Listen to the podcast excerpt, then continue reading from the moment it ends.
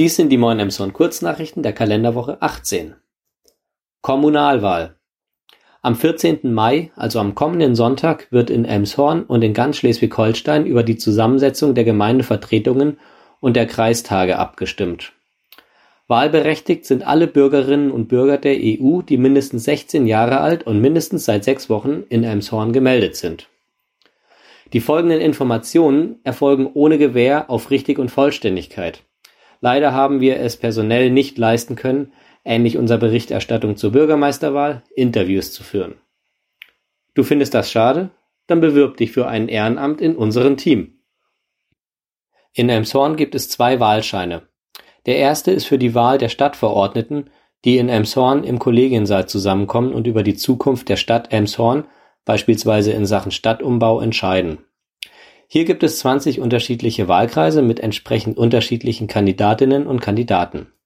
Zur Wahl stehen, geordnet nach Listenplatz, die CDU, Grüne, SPD, FDP und Die Linke. Die AfD ist in Emshorn nicht angetreten, weil sie nicht genügend Kandidierenden für die Listenplätze hatte. Der Listenplatz 6 bleibt daher leer. Ebenso Listenplatz 5 vom SSW, Listenplatz 8 von die Basis und Listenplatz 15 die Humanisten. In Elmshorn treten auch keine Wählergemeinschaften an. Die Liste aller Wahlvorschläge findet ihr in den Shownotes. Die Wahl zum neuen Kreistag erfolgt in Elmshorn in vier Wahlkreisen: Nordost, Nordwest, Altstadt Klostersande und Süd. Auf dem zweiten Wahlschein stellen sich Kandidatinnen und Kandidaten der folgenden Parteien zur Wahl, geordnet nach Listenplatz: CDU, Grüne, SPD, FDP AfD, Die Linke und die Basis. Auch hier sind Listenplätze frei, weil beispielsweise der SSW nur auf Helgoland einen Kandidaten hat. Auch hier findet ihr das PDF mit allen Wahlvorschlägen in den Shownotes.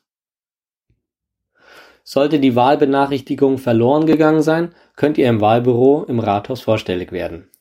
Hier kann auch direkt per Briefwahl gewählt werden. Am Wahltag kann zwischen 8 und 18 Uhr gewählt werden.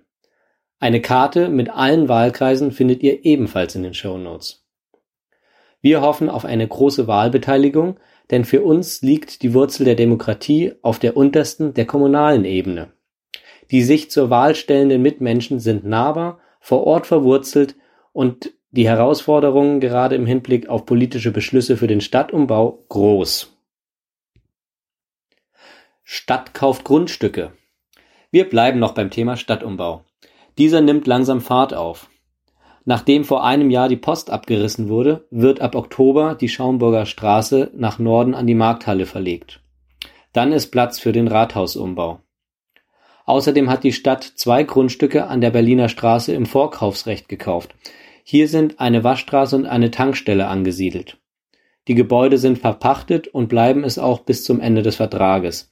Dann werden sie aber abgerissen, um für den Stadtumbau zur Verfügung zu stehen. Es soll unter anderem ein Tunnel zum Steindammpark gebaut werden und auch der neue Hauptbahnhof wird in diesem Bereich entstehen. Formstegen gesperrt. Aufgrund von Bauarbeiten ist in der kommenden Woche vom Dienstag, den 9.5. bis Freitag der Formstegen zwischen der Kreuzung am Buttermarkt beim Haus der Technik und dem Café Formstegen voll gesperrt. Es ist also nicht möglich, vom Buttermarkt zur Westerstraße zu gelangen. Auch die Stadtbusse müssen einen Umweg über die Captain-Jörs-Brücke fahren. Auch an der Hamburger Straße kommt es zu weiteren Einschränkungen. Zwischen der Esso-Tankstelle und dem Gartencenter Rostock müssen die Spuren stadteinwärts dringend saniert werden. Dort ist bereits Tempo 30 angeordnet worden. Von Montag bis Freitag wird der Verkehr über die Gegenfahrbahn einspurig an der Baustelle vorbeigeführt. Sammlerin legt Bahnverkehr lahm. Auf der Suche nach weiteren Meteoritensplittern war eine 46-jährige Frau am Mittwochabend, den 3.5., auf den Gleisen unterwegs. Sie wurde vom Polizisten im Bereich der Ost-West-Brücke aufgegriffen und erklärte, dass sie nicht wusste, dass dort Züge fahren und dass sie einfach mal gucken wollte. Soweit die Kurznachrichten. Redaktion Peter Horst, gesprochen von Christoph Offermann. Wir wünschen euch einen guten Start in die neue Woche.